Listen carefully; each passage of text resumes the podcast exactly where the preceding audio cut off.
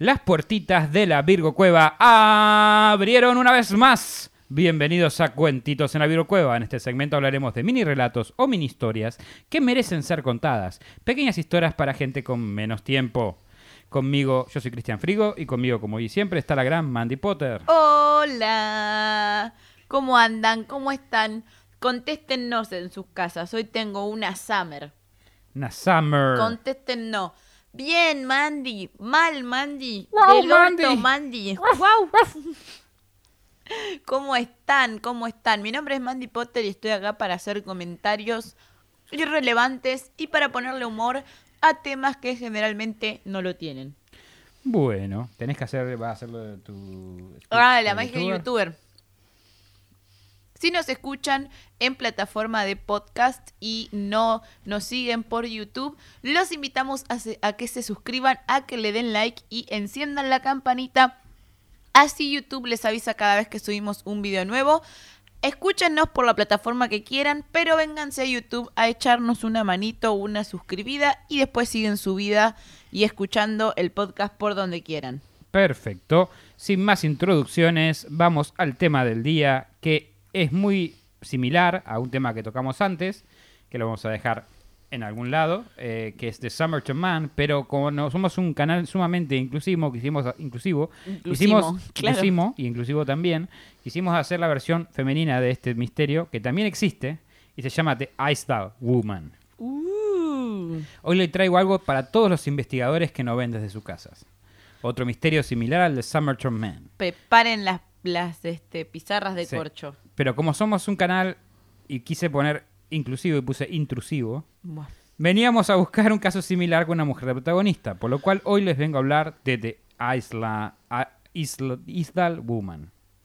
Nuestra historia comienza en Noruega, Isdal, uno de los destinos preferidos para la gente aficionada al trekking, debido a sus majestuosos paisajes, montañas, glaciares y bosques.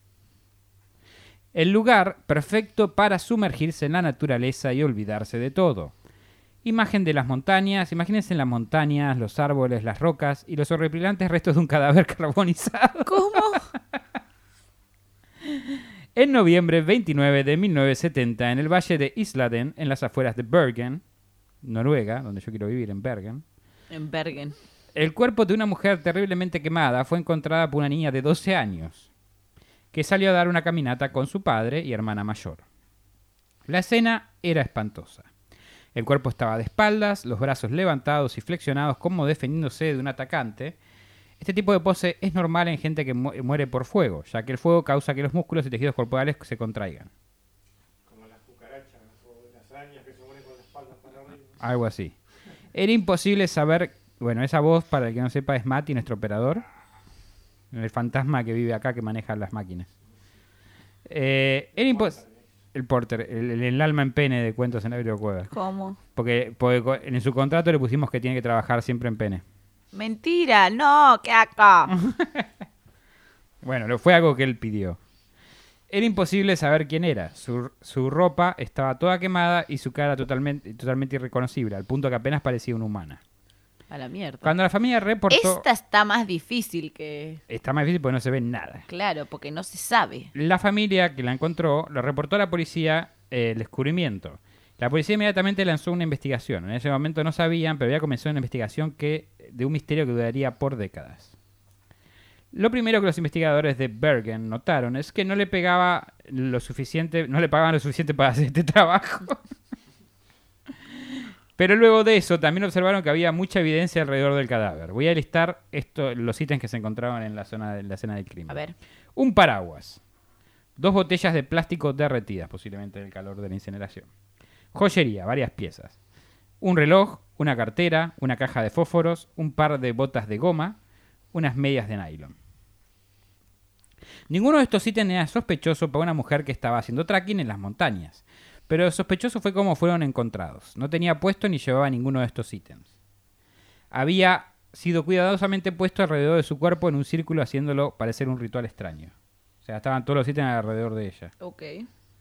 Lo primero que se intentó es descubrir de quién era el cadáver. Ninguna identificación fue encontrada. Eso no era sorprendente ya que todo pare- parece quemarse por el incendio. Lo que sí era extraño es que la poca ropa que sobrevivió al fuego, las etiquetas fueron cortadas. Como en el Summerton Man. Exactamente. ¿Tienen un déjà vu de Summerton Man? No. Bueno, Re sí. es porque todavía no lo vieron. Lo que no nos deja solo con sus huellas digitales, las huellas digitales fue lo único que se pudo magistralmente sobrevivir al fuego, in- fuego intacto. Al no, po- al no poder ponerle nombre a la, inve- a la investigación, su archivo fue llamado número 13470. Pero luego, cuando fue evidente que este caso no se resolvería pronto, fue cambiado a The Isdal Woman, porque fue encontrada ahí, en Iceland. Claro. Pasaron días, y Summerton también, lo encontraron en la playa de Summerton, Sí. pusieron el nombre. Pasaron días y la evidencia fue tomada por las autoridades, el cuerpo envuelto y preparado para la autopsia. Pero la investigación no trajo ninguna novedad. Nadie reportó a nadie perdido y nadie vio o escuchó nada.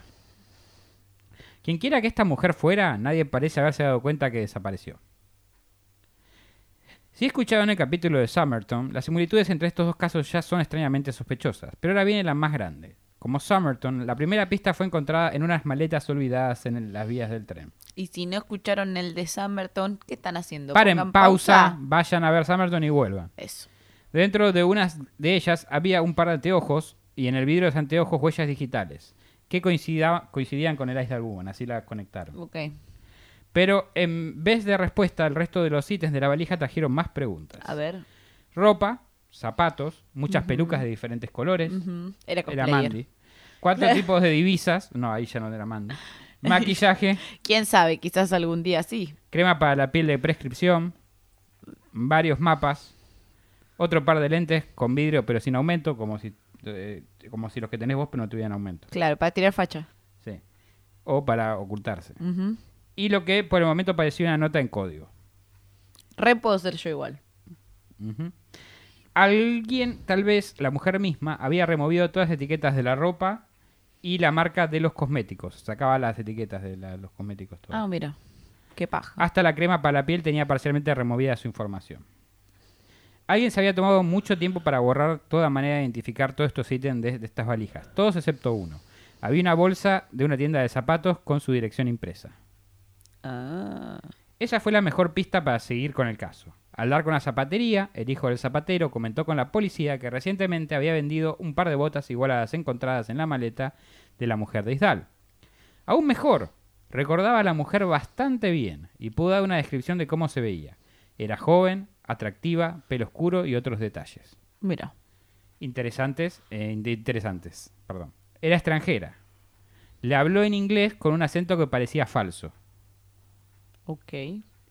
Era la pieza que faltaba para continuar con la investigación. Luego de esto, las piezas empezaron a encajar rápidamente. Poco tiempo después de contar con esta información, una mujer con estas características fue reportada como haber sido hospedada en un hotel cercano de esa zapatería.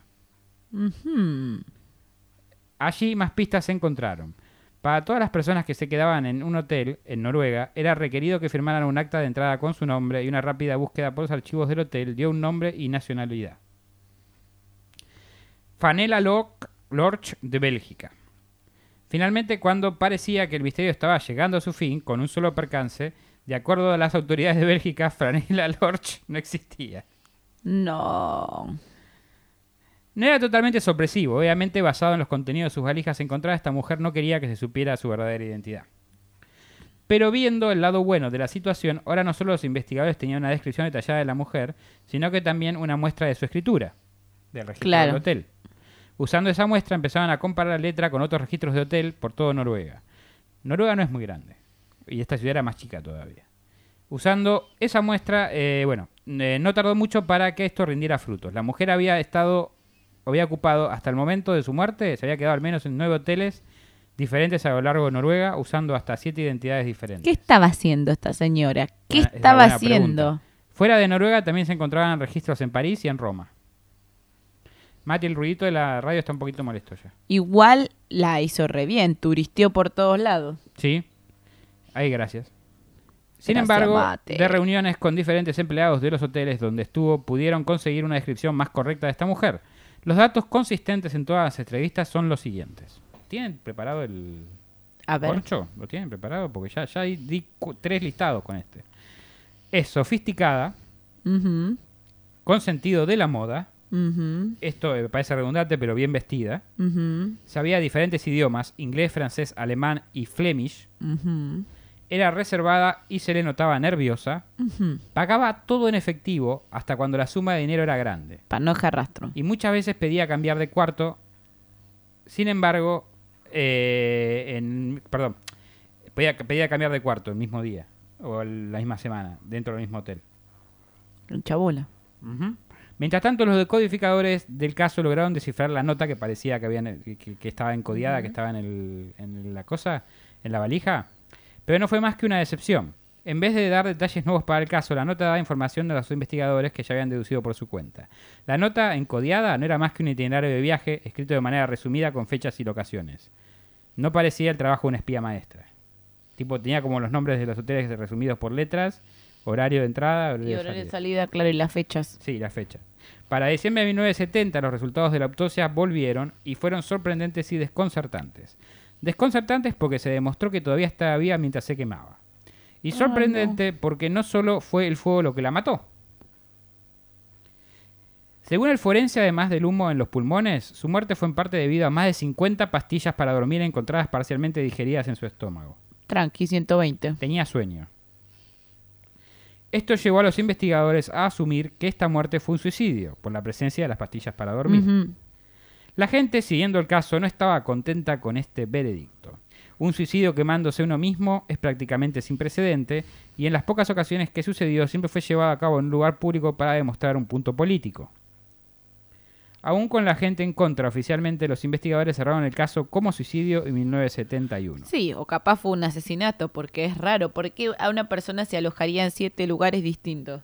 Es una buena pregunta, pero vamos a tratar de resolverla. A ver. En las décadas siguientes, investigadores amateurs, reporteros y otras personas intrigadas por el caso buscaron nuevas pistas para volver a abrirlo o buscar otra explicación a todo lo sucedido. Digamos, un cierre final de por qué pasó lo que pasó. Esto dio lugar a varias teorías. Primera teoría, espía. Tal vez para los soviéticos o tal vez Israel. Identidades falsas, comportamiento sospechoso, remover todas las marcas de su ropa y maquillaje, pagar todo en efectivo. Además, para respaldar esta teoría, existía información de que no se dio a conocer a los investigadores en ese momento, que los investigadores no dieron a conocer en ese momento. La investigación oficial también había contemplado la idea de que fue una espía. O sea, lo- ellos lo habían Una contemplado. espía. La Guerra Fría estaba sucediendo en el momento. Ah, ok. Noruega comparte frontera con Rusia. La actividad de espías rusos en Noruega era bastante intensa en esos momentos. Y Noruega estaba trabajando en un misil antibarco llamados el Pingüino. Amo. Está bien Amo el nombre. Este, sí, no, te vamos a tirar el pingüino. El pingüino. El- te tiro, el, te tiro el- el barco, el pingüino. De pingüino.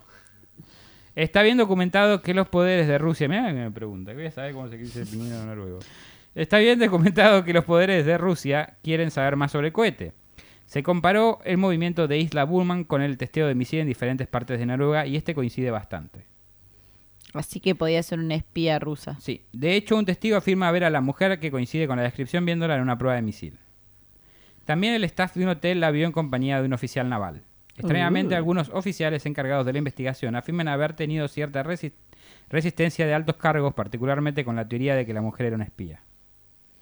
O sea, como que los de alto rango no querían seguir, perseguir esa, Sí. esa pista. Esa teoría. O sea, eh, pero para, ¿eh? bueno. Eh, ¿Puede que alguien en los altos mandos quisiera mantener todo en silencio? ¿Puede entonces ser una espía cuya cubierta fue revelada? ¿Pudo ser asesinada por rivales que descubrieron su secreto? En 2005, un residente de la ciudad salió a declarar que él había visto a una mujer con las características de Ethel Woman perseguida por dos sujetos yendo a las montañas cerca de la ciudad. O sea, después de muchos años salió a declarar esto. Ujú. Aunque todo esto apuntaría sin lu- O sea, dice que se le quiso acercar para hablarle, pero cuando vio para atrás y la otra, los, los- los flacos lo miraron y siguió de largo. Claro, onda, ¿qué haces, papá? Sí. ¿A quién le va a hablar? Aunque todo esto apuntaría sin lugar a dudas que fue un espía, como puedes esperar de uno de los misterios más intrigantes de la historia, recientemente no es todo tan sencillo. Las teorías de los expertos están divididas al respecto. Algunos de los más conocidos nombres en el mundo del espionaje se pusieron a investigar sobre el asunto, dos de ellos más prominentes, un ex KGB y una persona que se encargaba de encontrar espías. Ok. Entre ellos no pueden coincidir si Un la mujer cazador de espías. sí, era o no un agente. Si te lo pones a pensar realmente, muchas de sus actitudes no eran muy de espía. Como por ejemplo cortar las marcas de ropa o maquillaje. Realmente no había razón para hacer eso. Era una turista noruega proveniente de Bélgica. Aunque las marcas se fueran de Bélgica no levantaría sospecha. Se puede decir también que remover la marca de los cosméticos levanta más sospechas que pasar desapercibida. Además, en el caso de diferentes identidades y pelucas que utilizó los diferentes hoteles con una poca diferencia de días en la misma ciudad, la cual no era muy grande, pensándolo fríamente, este era un riesgo totalmente innecesario para un operativo secreto. Los hoteles de la zona están bien conectados entre ellos. Cualquiera de ellos podría haber hablado con otro hotel y darse cuenta de que la misma persona estaba siendo quedado en diferentes hoteles con diferentes nombres. No se puede negar que las actividades de esta mujer eran extrañas, pero si eran de un espía era debatible. Y esto solamente pasa que en esa época además estaban buscando espías. Claro. ¿Entendés? Entonces, ese tipo de actitudes como que llamaban es más la sus atención que- que actitudes no. eran más sospechosas que que no. Y viene la próxima teoría. ¿Era un escort? Otras teorías bajaran la- barajan la probabilidad de que fuera un escort de, de alto nivel. Esto explicaría las diferentes identidades y las visitas a diferentes hoteles. Tal vez sus clientes querían anomida- a- anon- Anonimato. anonima- anonimato y privacidad. También se la vio con varios hombres. eh, esto incluye gente bastante influyente. Hasta se dice que la, resisten- la resistencia durante la investigación pudo venir de alguno de sus clientes a ser interrogado, que parecían ser poderosos y querían mantener sus secretos bien hundidos. Otros dicen que era una mujer del crimen organizado, pero la realidad es que en todas estas teorías alternativas no tienen mucho sustento en cuanto a evidencia. Y en ninguna de las teorías explica las extrañas circunstancias de la muerte de la mujer. Ok. Como dijimos anteriormente, quemarse uno mismo no es una práctica de suicidio muy popular Y o no. normal. Sin embargo, tampoco lo es hacer tomar a alguien 50 pastillas contra su voluntad para luego quemarla. La única razón para hacer que alguien toma 50 pastillas contra su voluntad es para que parezca un suicidio. Sí. O para torturarla simplemente. Por lo cual, luego quemarla solo rompería el objetivo inicial. Además, dejarla en la montaña, a la vista donde todos la iban a encontrar, sin duda, en el lugar, o sea, en un- no era un lugar escondido, era tipo bastante abierto donde, se, donde pasó. Sí. Si fuera un espía, ¿por qué la matarían de esa manera, dejando en un lugar tan evidente? Lo lógico sería ocultar el cuerpo o llevárselo. Y que nadie supiera la verdad ni investigara el asunto. Pero puede ser que la teoría creada por los investigadores propuesta hace 50 años sea la correcta. y Esto sea un suicidio sin una causa aparente. Sin embargo, las circunstancias son locas. Tan locas que tal vez la respuesta correcta es la locura misma. El comportamiento errático de la mujer, remover las etiquetas de su ropa, usar, cambiar de hotel y de habitación dentro del hotel todo el tiempo, no es raro pensarlo desde el punto de vista de una enfermedad mental. ¿Era una espía o una persona paranoica?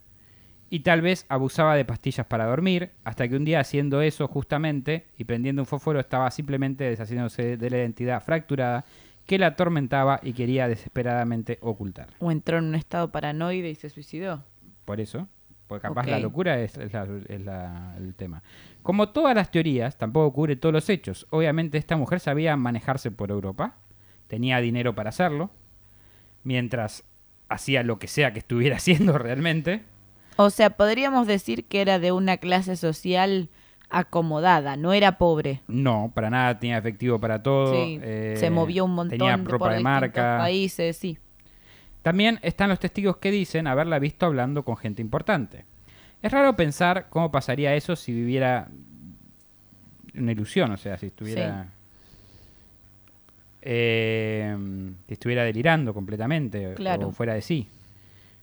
Es como si faltara una pieza de evidencia para resolver este caso. Algo que unifique los pedazos confusos de la historia que no podemos encajar. Si alguna vez esta pista se va a encontrar, hay esperanza. El caso se reabre en 2015 y cada tanto sale nueva evidencia. Mucha de esta evidencia es lo único que queda de la mujer sobre el suelo que el fuego no destruyó. Está, por ejemplo, su quijada. ¿Cómo? Sí, se guardaron la, sí, la la, quijada. la quijada. La cual tenía tratamientos dentales ba- bastante peculiares, por ejemplo, 14 rellenos, algunas coronas de oro y un diente de oro sólido. Ok. Se pensó que algún odontólogo reconocería su trabajo y traería más información al caso, pero nadie lo hizo hasta ahora. Capaz murieron ya. No, ya está, murieron, sí. También se guardaron las pruebas de tejidos tomadas en la autopsia. Hoy se cree que estos dos piezas pueden llegar a traer a luz, luz a este caso. Con nuevas tecnologías, usando estos elementos, se pueden llegar a acceder a información oculta en su ADN. Y buscar familiares, ponele. Sí. Descendientes, o. no- bueno, descendientes no sabemos si tenía, pero. No sabemos nada realmente. Sabemos familiar. que tenía pelucas. eh, Maquillajes sin marca. Sin marcas y una dos botellas de agua derretida. un paraguas. Eh, y 50 pastillas de dormir en el estómago, sin digerir. y cremas de prescripción médica.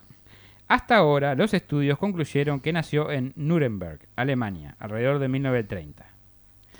Igual me parece raro de alguien que se suicidaría, o no, no sé, digo yo, sin saber nada del caso, no soy psicóloga, eh, que lleve maquillaje y que lleve cremas con prescripción, porque si te las prescribieron, es que vos necesitas ponértelas por algún motivo. Pero si vos te vas a suicidar, ¿por qué te las pondrías? ¿Por qué las llevarías? Si ya fue, fue, fue- escuchó de Gloomy Zone, puede ser. de los objetos malditos, no sé. Este, si no entienden el chiste, tienen que, tienen que, les falta un capítulo. Sí, Eh, lo vamos a poner por acá. acá. Este, capaz no era su plan suicidarse, capaz llegó un punto donde la paranoia la, la alcanzó Sí, o alguien la alcanzó. o alguien la alcanzó. Puede, puede ser que se me la hayan matado Sí. también. Pasa que es tan raro que tenga signos de suicidio y asesinato en el mismo. Sí, sí. Pero bueno, hasta ahora los estudios concluyeron que nació en Nuremberg, Alemania, 1930. En 2019, el DNA Doe Project, un pionero de la genealogía forénsica, que es una organización sin fines de lucro, presentó una mirada interesante en el caso. Este proyecto lanzado en 2017 ya ayudó a reconocer mucha gente que murió sin identidad conocida, los John Does, básicamente. En caso que eran pensantes que no se podía resolver buscando familiares. Y la pregunta era, esta, esta, esta agencia de DNA Doe Project empezó a tomar interés en el caso de Isabel Woman. Y la pregunta es, ¿podrá eh, Isabel Woman ser la próxima reconocida? O sea, ¿se podrá de- después de tanto tiempo resolver este caso? A ver, Tal vez eso esperamos y los mantendremos al tanto, porque no sabemos. no se sabe. Todavía no hay información al Hay que esperar. Pero bueno, esta es una historia cortita de Isdal Woman, otro misterio más sin resolver. De tantos misterios, es otro misterio sin resolver, de misterio sin resolver. En Cuentitos en la Virgo Cueva. Eh, comenten abajo a ver qué les parece a ustedes, si la asesinaron, si se suicidó, Era un escorte, cuáles loca, era son, una espía. claro, era una espía, cuáles son sus teorías. Déjennos La información la, saber acá. abajo. Con la Sí. información ustedes deberían poder crear su... Como vi buenos Sherlock de sillón, como dice mi amigo Badía. Sí, Eh, mi amigo, ojalá, ojalá fuera nuestro amigo. en, en mis sueños. Yo creo que Badía el día que descubra este podcast y vea todo lo que nos nom- lo nombramos, nos va a tener miedo y nos va a querer Nos lejos. babiamos. Lejos. Aparte yo una vez le mandé un mensaje y me contestó. Sí. Así que nada, ya, yo ya estoy Para cancelada. el que no sabe, Badía es eh, de un podcast que, que es nuestro padre de amor, eh, Leyendas Legendarias. Sí, Eh, y nada, lo, lo alabamos mucho seguido en este podcast. claro, sí. Este, pero bueno, esto eso, no sé cuánto A Borre y a, y, a, y a- y a Lolo también los queremos, ¿no? Porque Sí, siempre nombramos a Badía. nombramos, pero bueno, los sí. demás como son tres, señora. tres. Señores, son tres. Eh, ¿Cuánto tiempo vamos, Mati? Estamos bien. Bueno, está bien. Está Bueno, bien. Cortito, ¿lo van a decir que es cortito? Sí, Cortito y al pie. cortito y al pie. Sí. Y la última vez se quejaron porque de 22 era cortito la isla caníbal, así que no sé. Ah, estás hablando de penes. Ay, Dios mío. Bueno, Bueno. podemos hablar un ratito de penes. si No, ya está, basta, chau, nos vamos. No, sea sortiva. ¿Y vos qué pensás? Yo ya dije todo lo que pensaba. ¿Que era una espía escort?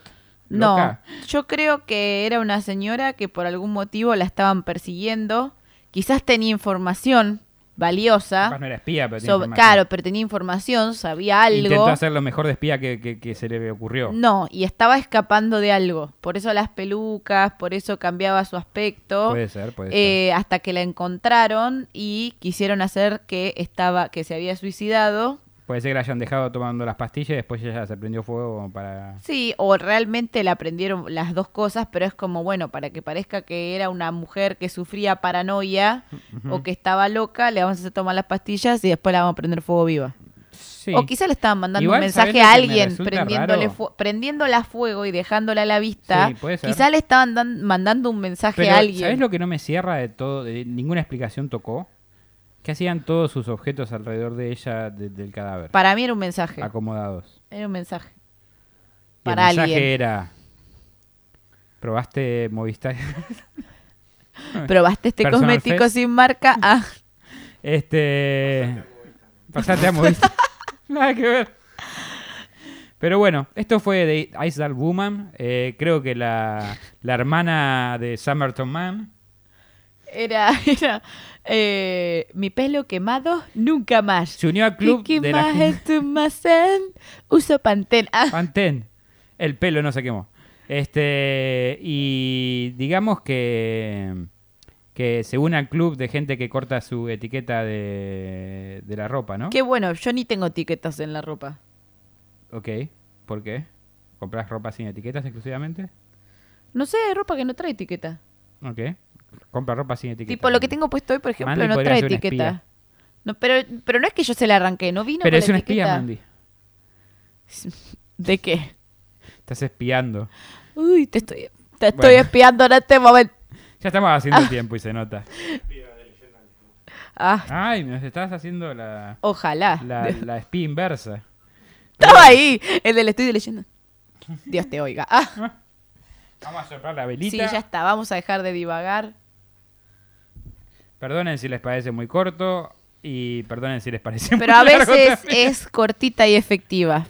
Así es. Así. Y colorín colorado, este cuentito se ha terminado. Chau, chau. Sopla la vela. No. Hasta la próxima semana. Chau, chau.